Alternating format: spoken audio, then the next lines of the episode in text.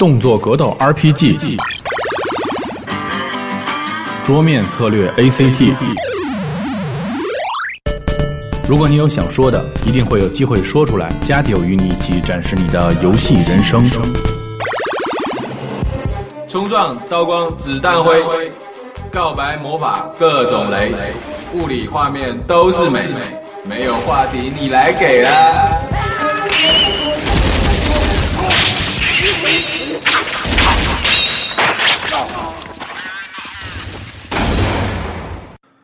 Benson Russell and Marshall Robin 来自顽皮狗。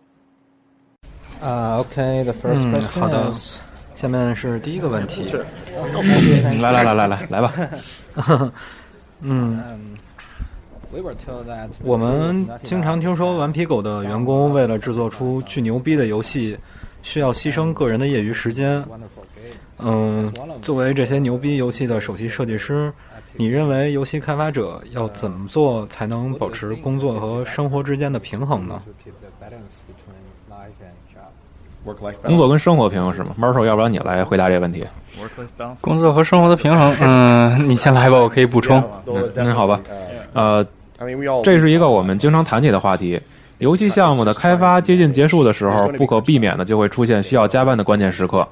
任何项目里都一定会出现的。我们为了达成目标呢，要在开发过程中持续不断的回顾和评估我们的计划。一方面要尽可能的避免生产上的风险，而另一方面就是调整游戏内容的特性、时间和优先级。如果进行了足够的评估，我们就可以说，呃，为了在预定提交日期之前完成游戏。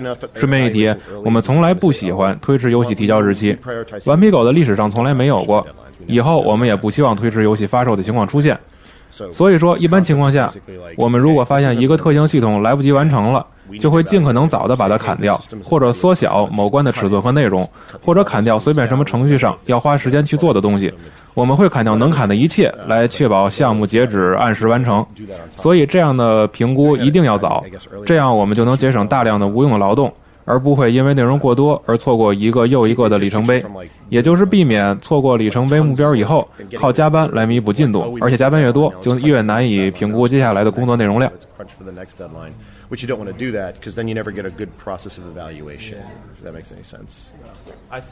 嗯，我感觉很大程度上，我们的方法是让开发者自己去管理时间，然后项目进行到后期时要做的事情会非常多。我在其他公司的时候，有的时候会遇到项目经理说：“好吧，所有人周六都来加班。”我们在顽皮狗其实不会这么做，每个开发者要自己评估工作量，然后搞清楚需要多长时间才能按时完成工作，这样大家能够自己去计划工作和生活的时间表。有的人会按照下班的时间去和家人共度晚餐，然后再回到办公室工作。有的人喜欢在周末的时候工作时间长一点，这样他们能保证周末的计划不会被打乱。这也是我个人的倾向，我非常享受周末。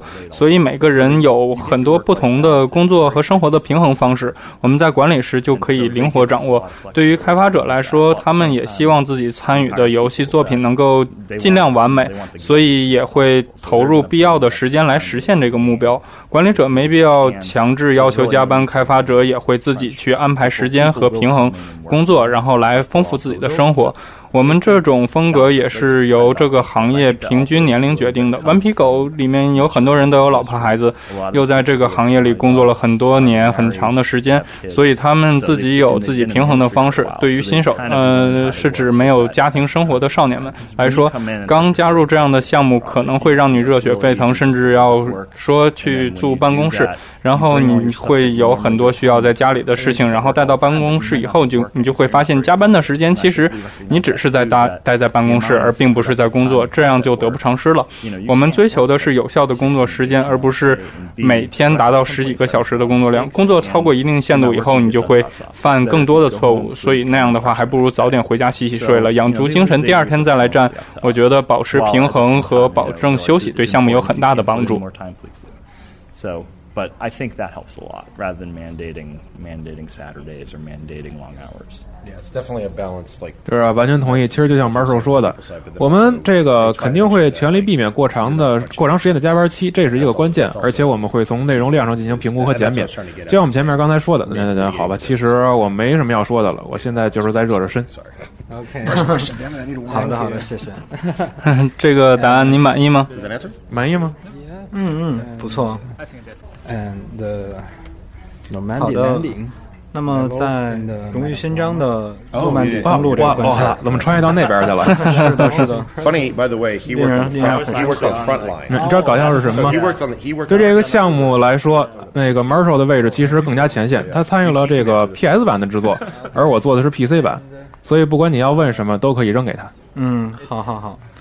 我想刚才想说的是，这个诺曼底登陆这个场景特别令人印象深刻。嗯，我玩的时候被各种震撼到了。不过在这几年的游戏中，这样震撼的场面确实不常见了。作为一个设计师，你觉得可以怎样改进呢？或者说，今天的开发者应该怎样再次给玩家带来那样的震撼？呃，我们当时做这个游戏的时候，正是这个半条命开始引领脚本事件风潮的时候。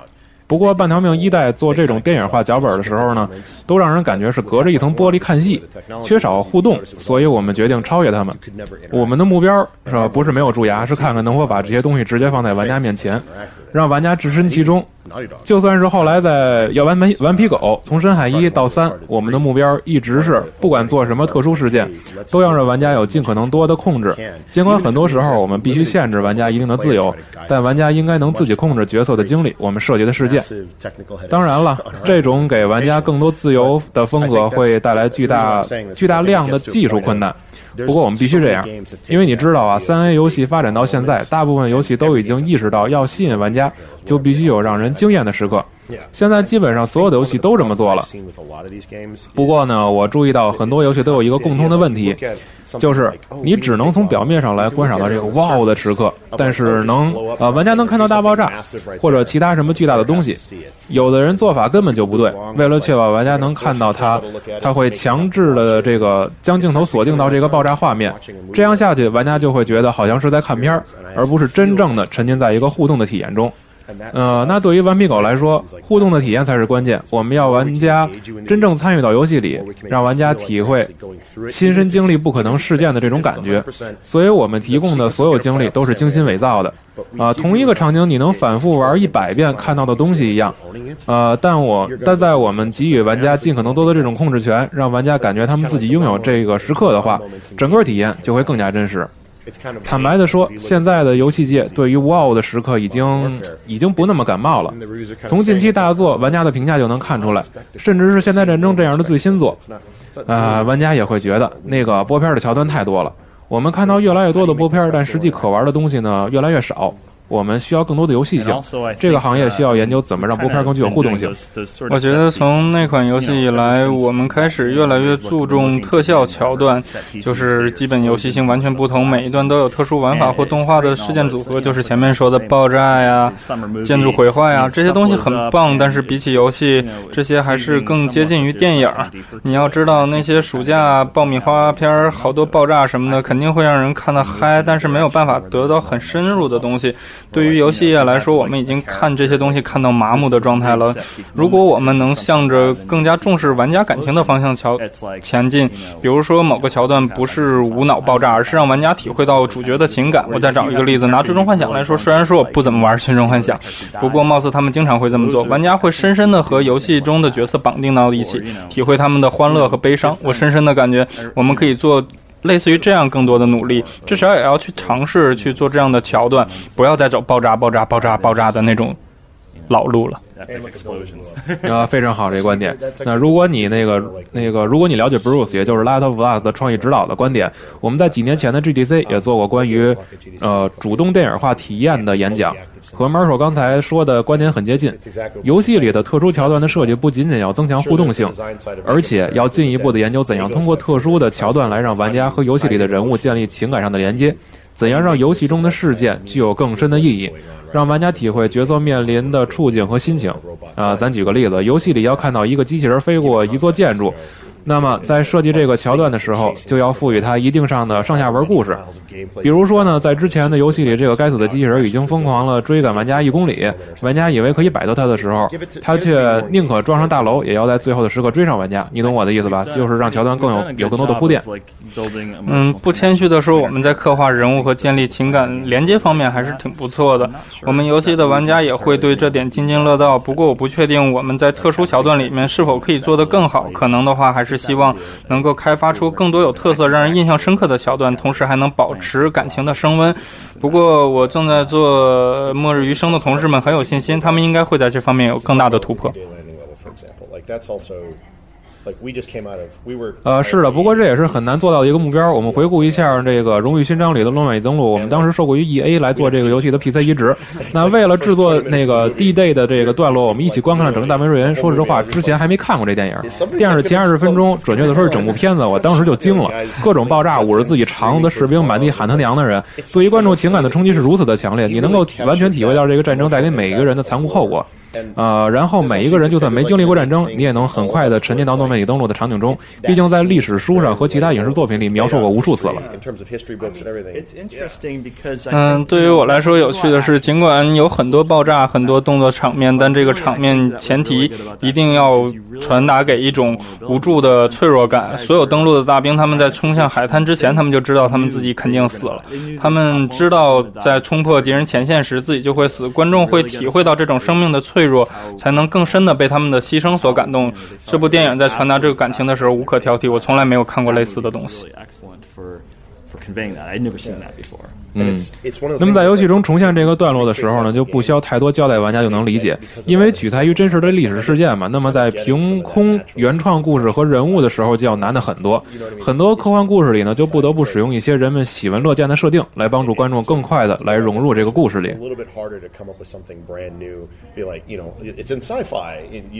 You know, there's all these the tropes you can do of like, hey, here's a traditional story trope and a way to make it related. Actually, you know what's funny? 呃，我想到一个，光环的结局段落做的就非常好，其他人撤离了，只有主角在行星表面对抗敌人的大军，音乐响起又落下，而玩家知道自己一定会死，没有任何机会能活着击败这么多敌人。我当时就感觉到这种情感，你知道，从拿起枪的那个时刻，一切努力都不会改变结果，但还是想要以勇敢的姿态去撑下去。这一段真的很棒。嗯，你你满意吗？你这答案？嗯，说的太牛逼了。我们俩好像说的太太美了。啊嗯，下一个问题是啊，我们已经看过《The Last The Last of Us》的预告片了，并且非常期待。不过，呃，作为顽皮狗出品的游戏，我们不禁要问，这款游戏最大特色是什么？嗯嗯，和《神海》相比，跟《神海》比啊？对。哦，sorry，对对对，不好意思，不好意思，这里说的中文哈，对，是 yes，就是说跟神海比哪些地方不一样？你是想问这个吗？嗯，对，就是一些系统方面啊，好吧。那不管是游戏性还是风格，或者说游戏的性质，是完全不一样的。神海比较偏向于英雄主义的动作电影，有很多这个枪战呀、大段的动作桥段之类的东西。但是《末日余生》呢，属于这种末世生存型的，呃，就像生存恐怖片的感觉，玩家会感觉非常的紧张。那种紧张，嗯，拿战斗来说，在本作的战斗里，主角甚至是不能自动回血的。那在深海里边，德雷克是可以跟敌人对着射，呃，受伤了就躲在掩体后面，一小会儿之后就又生龙活虎了。但是《末世余生》里每次被子弹击中，你都能体会到离死亡更近的那种感觉，你不需要同时对付二十个敌人，我们只要给玩家三个敌人，你就能足够体会到这种紧张和求生的感觉了。那这种感觉是如此的强烈，我们想要玩家充分体会这种生存的这个就是求生的这种感觉，所以玩起来的感觉会和神海一点都不不像。那另外一个区别呢？神海里我们很重视主角的刻画，但是末世余生里描写的重点在于两个主角之间的情感联系。当他们在这个灾难里陷落的美国的旅行冒险的时候，啊，他们会自然的建立互相更深的这种关系，所以从故事上来讲也更加的深刻，或者说比起神海来更想表达一种严肃的对这些东西，是一部正剧。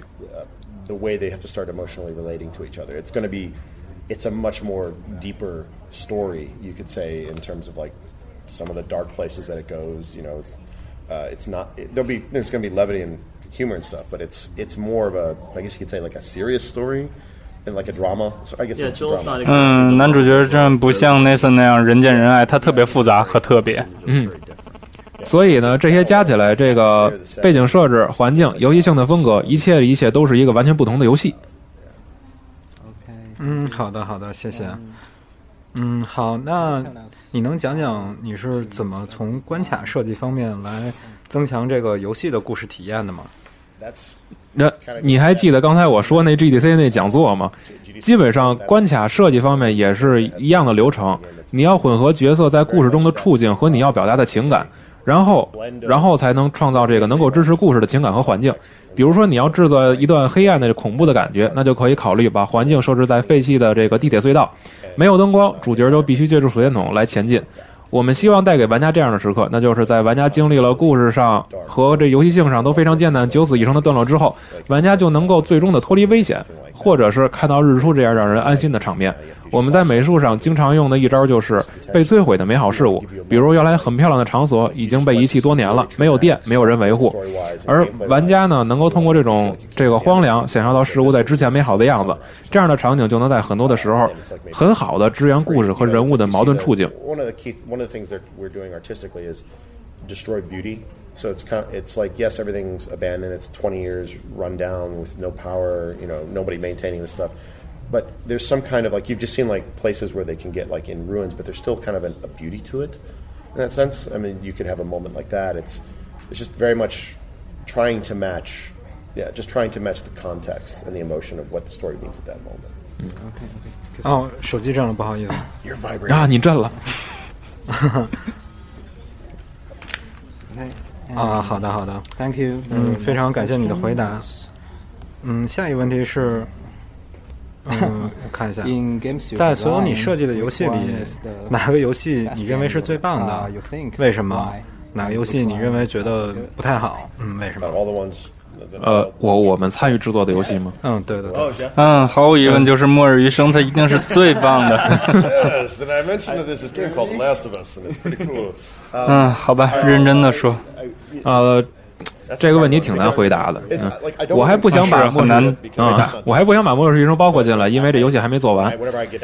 嗯，我认为是《深海二》吧，我非常认真的认为是《深海二》。三三代也很棒了，呃，我很享受三代的过程，但我觉得里边有些。呃，我认为二代比三代有更多的飞跃。嗯，对对对，《深海二》有一种魔力。我们在二代的时候可以把互动的桥段发挥到了极致，比如说被直升机追逐的段落。嗯，呃，那你是想说这个《深海二》是你做过最牛逼的游戏了吗？你之前做过什么来着？我想想啊，好像做过好多东西。是啊，不过我觉得我最骄傲的可能就是《深海二》了。不是说其他作品不是我的骄傲，很多作品都不同的出色。嗯啊，荣誉勋章，这游戏是吧？绝对是。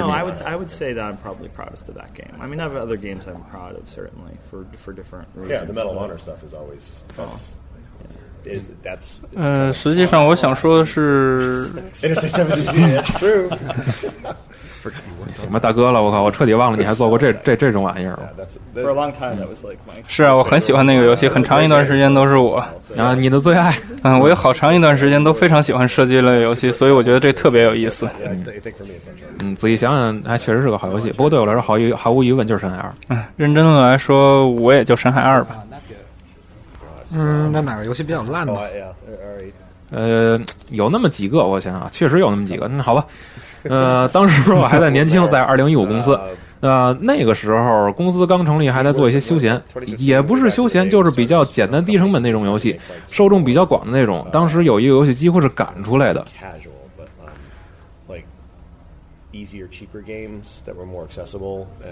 Worked on one back then.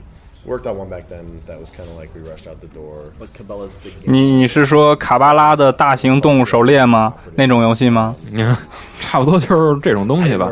呃，叫什么什么什么什么行动来着？其实我参与这游戏的时间也不长，比起其他人来说，几乎也没在项目里待多久。所以我这么说可能不是很公平。嗯，好吧，我还是觉得之前在这个。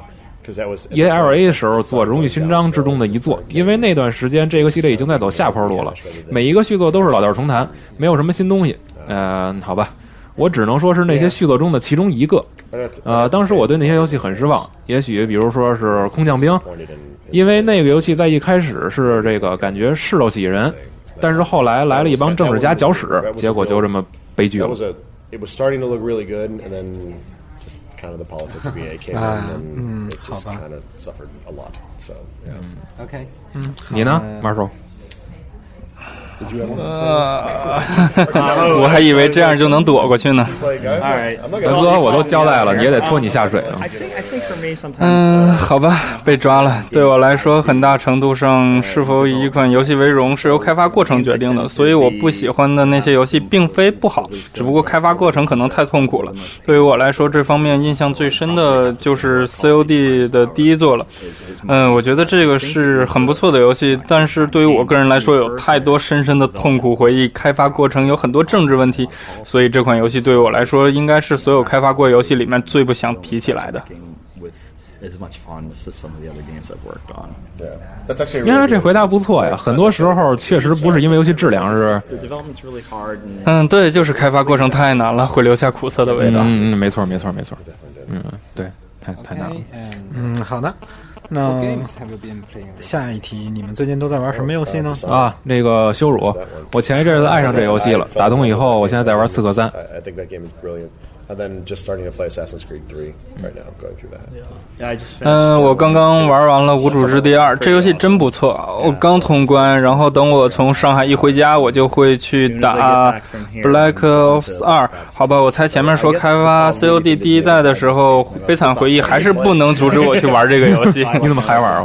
其实我挺喜欢玩多人游戏的，相互对杀什么的。我回去以后还会继续打《现代战争三》，《现代战争三》，还有。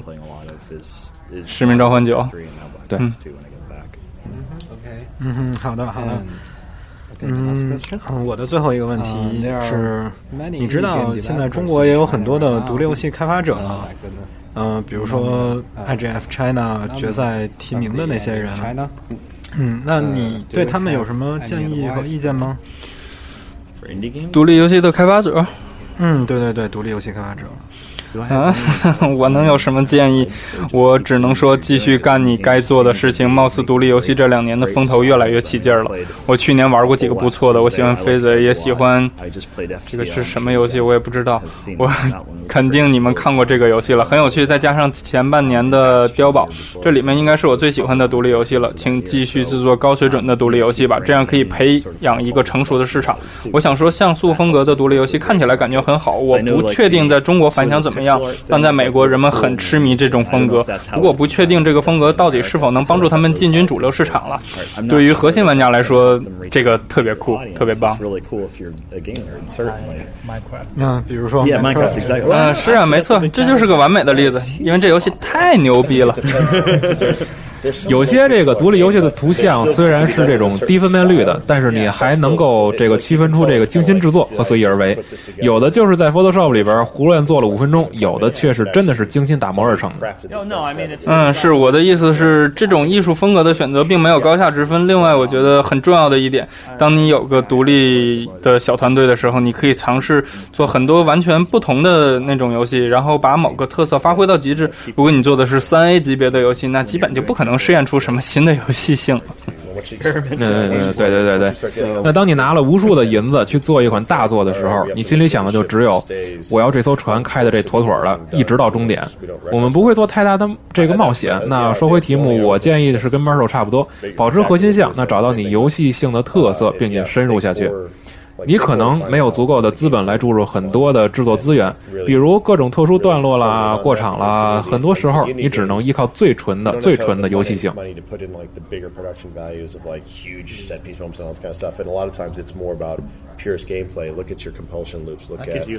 但是没钱也会给你一种自由啊！对对，其实这是一好事。嗯，没那么多赌注压在上面，你玩牌就会玩的很浪很嗨，这感觉挺不错的。我完全同意啊，这是一件好事儿。那在元素够少的情况下，你就能很准确的来抓住自己游戏的亮点，然后集中精力开发和测试这个部分。当你把这部分的游戏性做得很高的一个水准之后，再来看看类似预算的游戏，挑选一个美术风格，反正就是尽自己所能去把这个游戏表现的最好。你还是想要一个精心打造的体验，一个完整的游戏，这就是独立游戏嘛。你也不愿意发布。一个会崩溃的、很糙的，或者玩起来很不流畅的游戏。游戏本身可以很简单，但是要有足够的打磨。你看看《几何战争》，这个游戏就非常的简单，但是体验极佳。很简单的几何图形加上这个粒子效果，然后你就开始控制这个狂暴的小飞船来玩现代版的小行星了。即使是有点复古啊，然后又有点时尚，然后。playing with particles in it, you're just basically playing, you know, some kind of berserk asteroid, you know, old school kind of clone with some really cool effects. But it feels really good. 嗯，虽然说有点模仿，但打起来的紧张感却独一无二，因为他们花了很长的时间去打磨这种游戏性。所以我对于独立游戏和三 A 级游戏的建议是一样的，做更多的打打磨，做更多的精心准备，不要因为你觉得某个元素很酷，就把它胡乱的扔出来，然后再再扔进去，或者融进了太多可有可无的东西。在游戏界，肯定有这种设计。然后经过深思熟虑或者反复传送的那种时代，我就喜欢这种游戏。我会建议他们走这条路。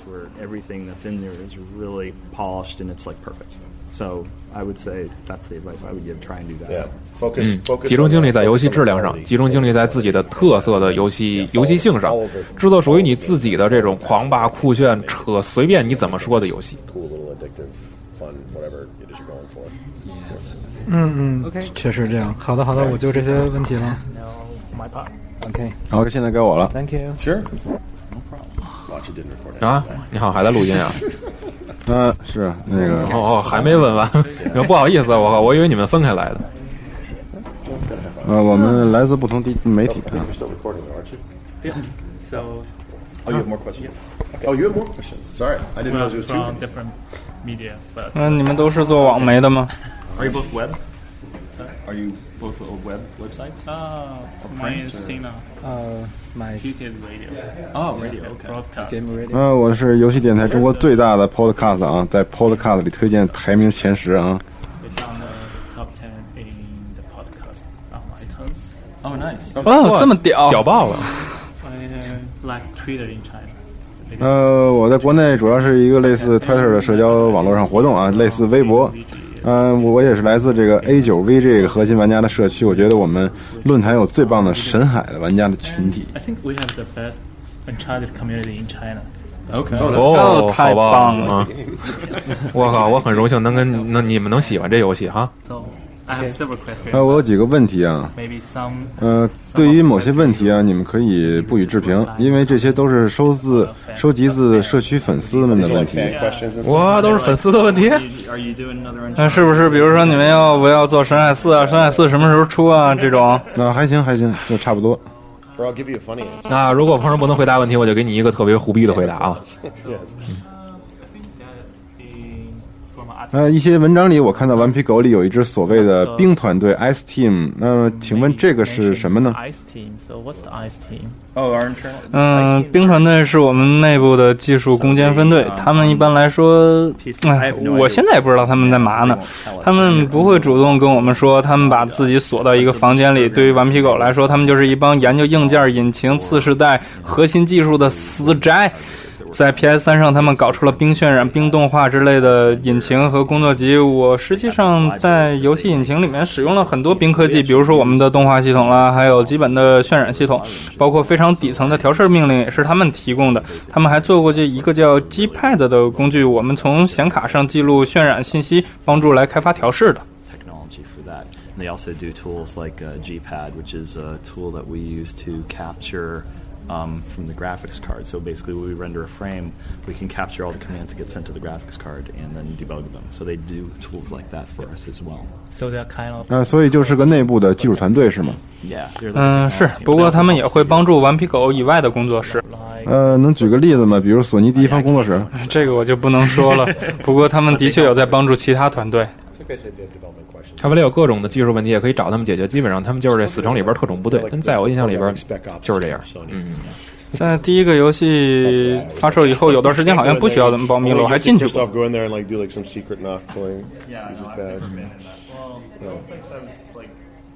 In and like do like some secret knock killing. Yeah, This is no, I've bad. never been in that. Well, No. I think I was like w- after like the first game when things were a little less secret. I'd been in that room a few times, but Oh, that's 然后那那段时间是有点门是开着 you 的 as。soon as after the consoles, 嗯，没错。当新主机发售以后，他们就会开门迎客。如果是主机交替的时候，你就别想看到那间密室的屋内部。准确的说，他们是这个特种部队里边的黑色行动。we're fighting off. 你要是问他们，嘿，最近在干嘛？他们会说我们在打僵尸。然后这就是能告诉你的一切。but you don't show 呃，实际上在《Last of Us》预告片里没看到什么僵尸啊。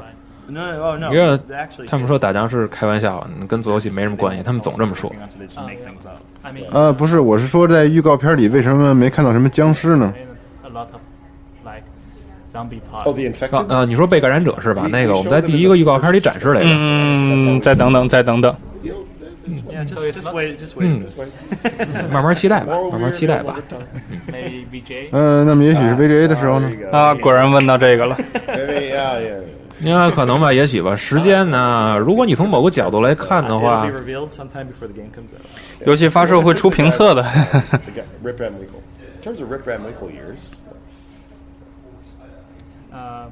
嗯，那么在呃 E 三。TGS、Gamecoms 这三个大会上，你们都呃现场展示的游戏实际的试玩，虽然是同一段落，不过玩法风格有所不同。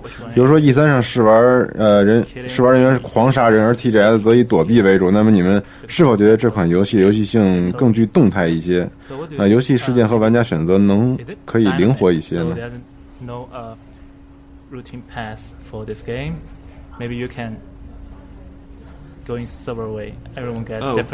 嗯，是是是是是，我们的概念就是要支持不同的玩家的游戏风格。你可以玩潜入风格，尽可能回避战斗；你也可以冲向敌人，以血腥的肉搏为主，还可以扔燃烧瓶啊，你想干什么都行。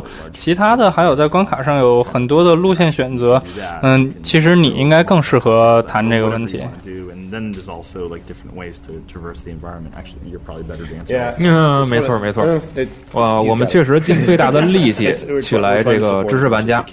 不过游戏里还是会有这个传统的玩家必须要通过某个走廊或者通道来触发事件的段落，因为有些故事情节是必须要让玩家经历的嘛。那对于其他地方，我们就尽可能的提供更多的自由。试玩里展示的这个场景就是一个很好的例子。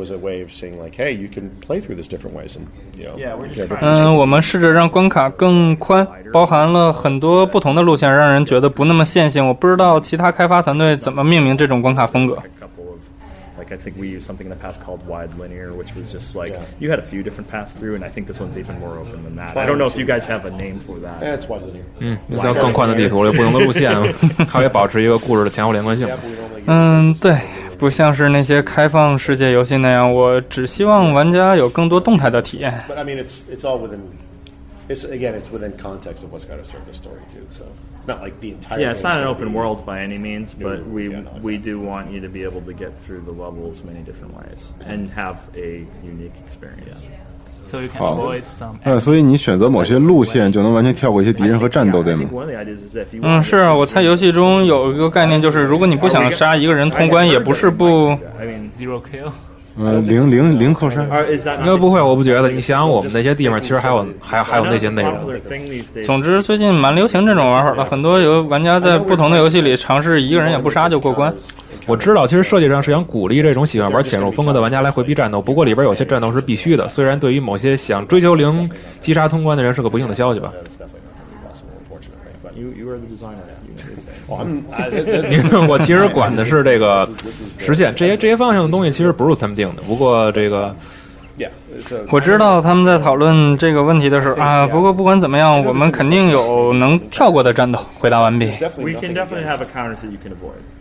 呀，没错。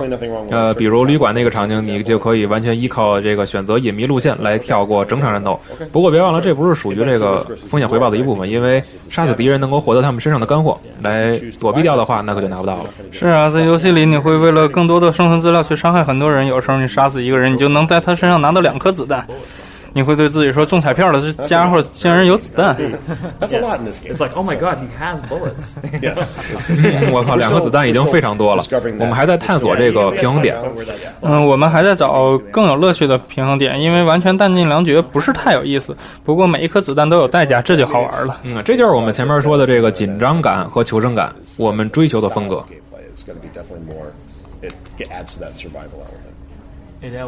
呃，是不是有可能贿赂游戏里的其他人？贿赂？没有，我们没涉及这类的东西。呃，你们认为顽皮狗作为一家开发商最大的优势是什么呢？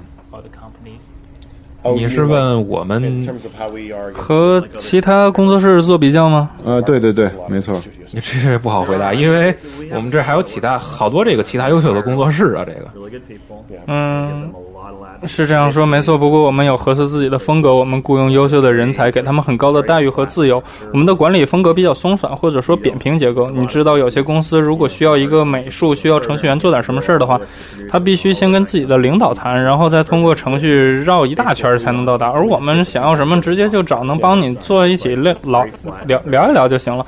我们会做很多风格随意的决定，没有固定的组织。我想这就是我们最强势的之一吧。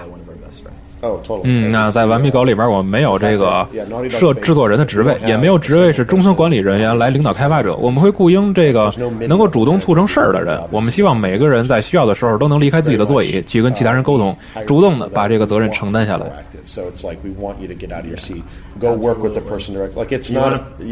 就是说，每个人要有自己管理自己的。没错没错，在这个有些公司里边，假如你是设计师，那要在程序员那里边一坐坐一两个小时，商讨一个系统和这个调整。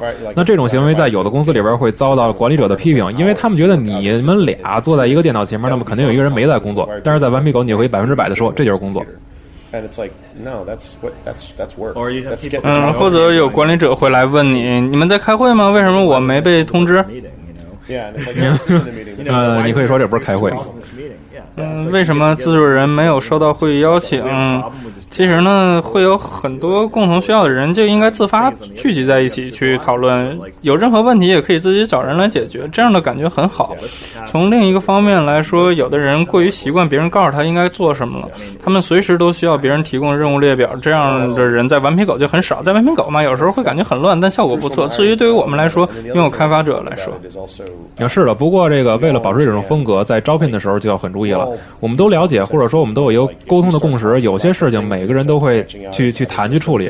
那如果我们觉得这个某个系统要修改，每个人都知道应该去找哪些人来商议。那如果是关于游戏性大方向的重大问题，也没人会胡来，一定要让 Bruce 或者你有知道，或者开发深海的人，我们就会找 Justin 或者 Jacob，呃，这些人呢就会来了解，然后并且给出意见。那你去过我们办公室吗？没有。你什么时候来美国？这记得跟我们说一声。我们整个办公室的形式就是很开放的，我们没有格子，但是有各种小圆桌，人们会在圆桌那边讨论很多事情。平常办公的地方也没有任何障碍，随时可以找你想跟人说话的人去说话。那我去了，你得接待我。没问题，没问题。我们随时都有访客的，没问题。啊，上次我去了 That Game Company，呃，陈金汉那公司。嗯，那就是我们隔壁。那我们当时在索尼 Santa Monica 工作室里边，就在我们对面。其实我也是前日才知道的。还有一些邻居好像也挺厉害的，零五 Level Five 啊，好像是。yeahi think so yeah，他们在星巴克的那边。啊，我靠，我都不知道。他们。哎，他们去年才在那边开，所以我说我们这边有挺多游戏工作室呢。那你说你那边有个开发者小社区是吗？是，呃，一点点儿，我感觉是在那种慢慢成长的环境中。不过前一阵子这边的 Climax 工作室关门了，所以进展有点缓慢。呃，下一个问题，呃，你们觉得中国怎么样？嗯，你问我喜不喜欢中国？这是我第一次来，挺好的。我也是第，我我也是第一次来。我喜欢，我喜欢。到目前为止，哎，我是想问，我看到《神海三》里有三星堆的财宝，想知道你们是不是？嗯，嗯，我们是有做过很认真的调查的。你问的是 DLC 内容还是原版里边的呀？啊，游戏游戏游。嗯，游戏里本来就有。啊，你说的是那些能收集的宝藏吗？对对对对对。哦，那是我们研究的成果呀。我们会从真实材料里面取材。我们深海团队里边有一个叫 Richard 哥们儿，他对这东西还是研究挺深的。他能不远万里去飞去调研去。还有一个叫 Amy 的妞儿，这些人都挺认真的。啊，在深海三里边，不管设定是什么地区啊，包括沙漠呀，还是其他什么地儿，那些地方的具体风格都会有人去考察，确保能够在游戏里边神还原，还挺疯狂的。你应该看看《深海二》的时候，有一帮人跑到尼泊尔去了，到处拍照，然后寻找寺庙，还有其他更疯狂的东西。也有的人喜欢这种出差，感觉。跟休假没有什么两样吧。It was just some people. some people will go like that's their personal vacation. They go take that and like, oh, we're going to do Nepal the next game. It's a big factor. 其实是巨大的牺牲。呃，那么，嗯嗯嗯。嗯，对你刚才是不是问我们两个喜不喜欢中国，还是我们公司喜不喜欢中国啊？对，其实我们工作室里边有好多这个中国人，比如这个负责核心渲染的叫什么风泉是吗？我们有两个做渲染的程序都是中国人啊。对，新来那个我也忘了 叫什么。还有一些游戏性工程师也是来自中国，冯泉应该是来自上海的。呃，我猜他是维维塔是来的。维塔士我不知道他来有一阵子了，啊，跟我进公司差不多。啊，还有这个 Ken，他是新来的游戏的程序员吧？啊，然后还有一个叫 K 的，他是新来的渲染程序员。嗯嗯，还有一些美术也是，我们其实挺幸运的。这次来 GTC 之前就问他们推荐一些游戏展览的地方，然后他们就给了我一张列表。啊，是啊，上海挺让人印象深刻的，拥有未来的城市。telling us like places to go check out and see and stuff like that. So yeah, yeah, no, it's it's great. It's very Shanghai is very impressive. 啊，是啊，我靠！你看你们这些建筑物都挺牛逼的，我们看起来就挺糟糕的。我们想，我想要我们那城市看起来也有很酷的这种大楼。哎，你们是洛杉矶本地人吗？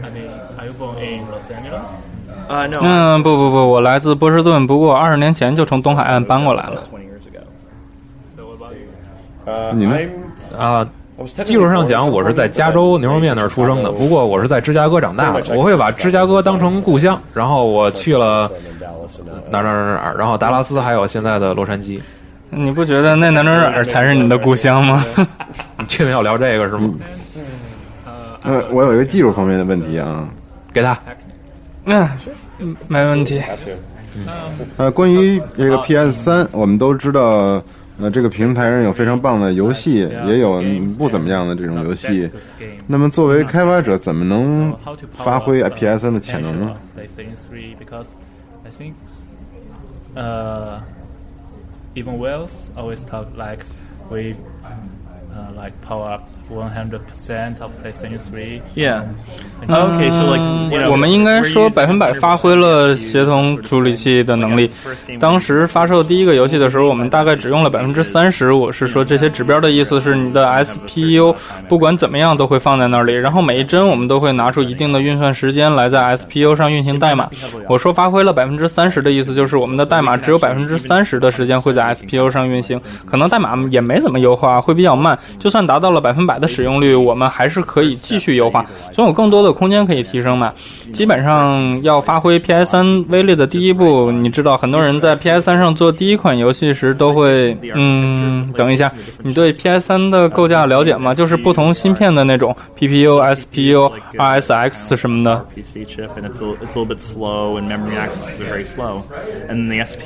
嗯，PPU 就是类似。Pro PC 的芯片运行速度不快，使用的记忆体反应更慢。SPU 的记忆体就很快，像。这样的，不过它在上面编程也会更困难。那么第一代 PS 三游戏，大家基本上就忽略了 SPU，有的人只把 SPU 作作为噱头，比如说放点物理运算的代码上去。我们使用的代码库包括了很多使用 SPU 的内容。我们基本的引擎还是在 PPU 上跑，但是前面提到兵团队他们在 SPU 上已经捣鼓很久了，我们也使用他们的代码。我们的优化政策就是，不管那些 PPU 上运行代码的效率，直接把代码搬上 SPU 就是了。一般功能移植到 SPU 后，会立刻获得二到四倍的性能提升。然后你有六个核可以用，那加起来就是十二到二十四倍的性能提升，又不花什么力气。所以我们一直在做的就是搬运越来越多的东西去 SPU。到了深海二的时候，我们基本已经达到 SPU 利用的百分百了。而深海三和末日余生的时候呢，我们终于需要坐下来进行实际的优代码优化工作了，把代码变小变快，甚至于编绘代码替换，找到那些我们不太需要的东西，然后剔除它们。总之就是挤压代码。这就是我们发挥 PS 三的机能的秘籍。嗯，那个《末世余生》的优化就，但是人们认为我们已经达到极限了，但你钻研的话还是有提升空间的。我们就在做这样的事儿嘛。然后 Marshall 也在。是啊，我做了很多 SPU 的编程。不夸张的说，我们在某些决定性这个这个策略的重大时刻，就好像每个人都在说，必须要获得更多帧数。每到这款游戏的时候，我们的形式风格已经很不一样了。以前我有一些比较慢的代码，但是反正在游戏里也没用过几次，结果放在那儿也没人在乎。但是到了这款游戏里，突然这个代码就被使用了很多次，然后你就会会觉得这玩意儿太慢了，什么呀？我就必须把它仔细优化一下，扔到 SPU 上，然后就变好了。所以说这个战斗还远远没结束。And optimize it, move it to the SPUs, optimize it, make it really small, and then and then everything's good again. But so it's you know it's an ongoing battle. Yeah, mm. it's just that. 从深海二到深海三的时候是那段时间挺爽的，然后到处都是简单的优化，超简单。Yeah, it used to be just. 嗯，是啊，你直接把它扔到 SPU 上，然后砰砰砰砰砰就全搞定了。我们基本上没怎么改代码，有的时候打个包让它直接仿使用 DMA 功能就可以了。现在这个优化过程就特别蛋疼，他们就好像拿着这显微镜，然后再看所有代码，怀疑所有的地方都可能得优化。是，我们现在还在平衡两种处理芯片之间的工作负载。有个事情特别搞，然后每次我们从那个去程序那边溜达，就会看到他们一帮死程序员在讨论这优化策略的时候，还会盯着一张巨大的这个运算时间表猛看。嗯，那些时间线的图表。It's a big bar graph. It's a big horizontal bar. 然后根本就没法看呀，完全看不懂。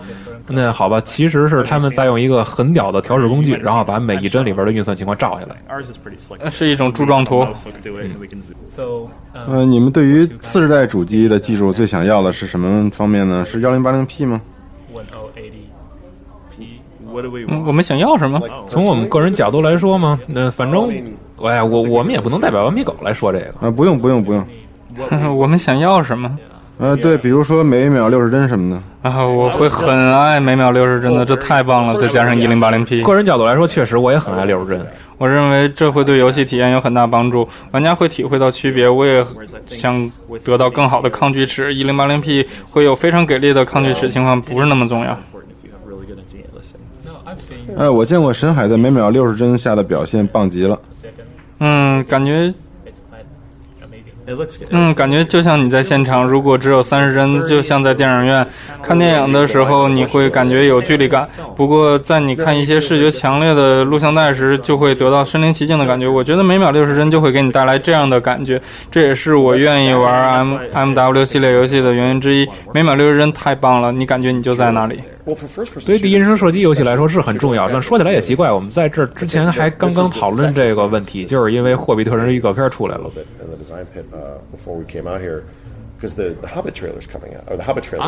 我很好奇它能有什么样的效果。预告片里用的是四十八帧。啊，我想在大屏幕上看看这个片子。对，你在大屏幕上看到之前很难下结论。那不过现在的问题就是，有的人根本不喜欢提升之后的帧数。公司里很多人都觉得这段视频太滑了，他们觉得这段会干扰观众享受那种影片的质感。那对于游戏来说也是。如果是 FPS 游戏，你的镜头就会疯狂的晃来晃去。所以六十帧很棒，但是对于神海来说。嗯，我觉得你用 Pixfollow 之类的东西来看，应该效果会不错。我觉得会有帮助，但不是必须的，因为当我们人物的移动，镜头会缓慢优雅的转动，所以我们有更多的余地。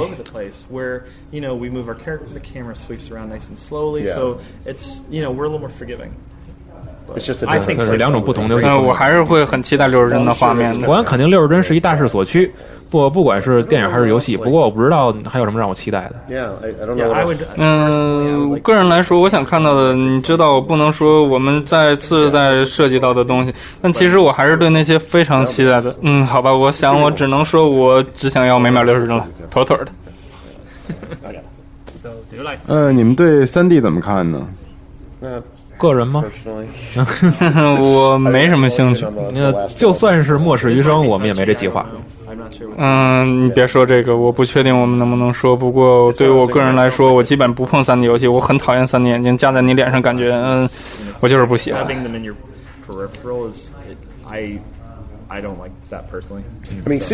过我们看到《时代三》里边那些东西变成三 D，其实还挺酷的哈。哎，对我用 PlayStation 3D 眼镜体验过了，就那个未来科技吗？你看测试的时候，我们有个大房间里边有几台 3D 电视，然后他们呢？那 我听说有一个网站上也有一个很酷的 3D 眼镜。哦，的啊，卡马克那个吗？呃，我说的是那个 K 什么的那个，你知道吗？啊，有点印象。嗯，我不记得名字了，但是好像有一百二十度的可视视角，超级平滑的图像，我已经付钱了，就等他们发给我了。Oh, I have. I Wow, actually wow. gave mine to Kickstarter, so I'm waiting to get one of these things. Oh God. He's like. Oh, I thought of it. 呃，我真的非常想要一个，我今天甚至还想到了一个用这东西的绝妙主意，但是我不知道有没有时间把它整理出来。It's not a game. It's not a game. Oh. I 那肯定没空啊，指望空闲时间，这这靠不住，靠嗯，不住。不过我想做的不是游戏。But yeah, I think 哦，我肯定你能搞出什么来。你进化版的 Google Glasses，嗯，好吧。看到《神海三》的 3D 的话，我们其实还是挺激动的，有一段很有趣的 3D 体验。只不过从开发角度来讲，要付出太多了，不光是死程序，美术也需要很多这种额外的工作，他们需要重新检查、修改所有的场景。基本上我们没有足够的资源来支持 3D，你几乎是把游戏里每一个场景都得做两遍。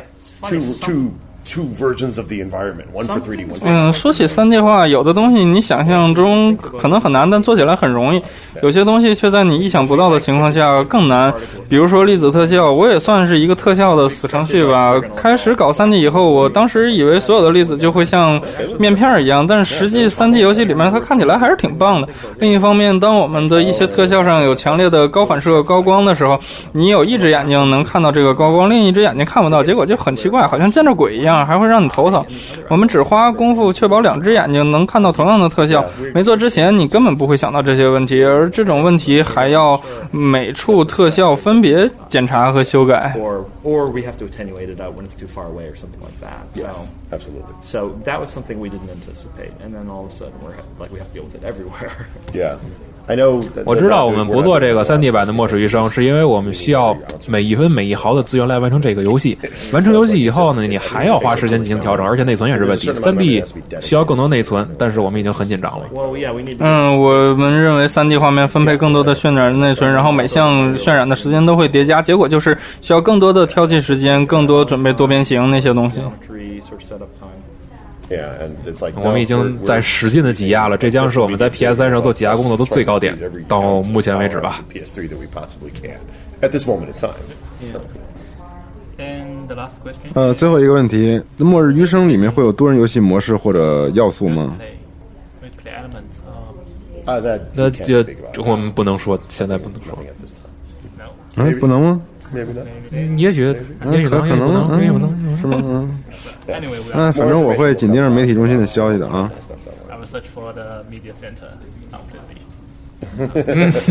好吧，呃，我觉得这采访挺棒的，但是我得走了，我还得去另一场呢。你们要一起走吗？肯定的，我好基友啊。哎，他。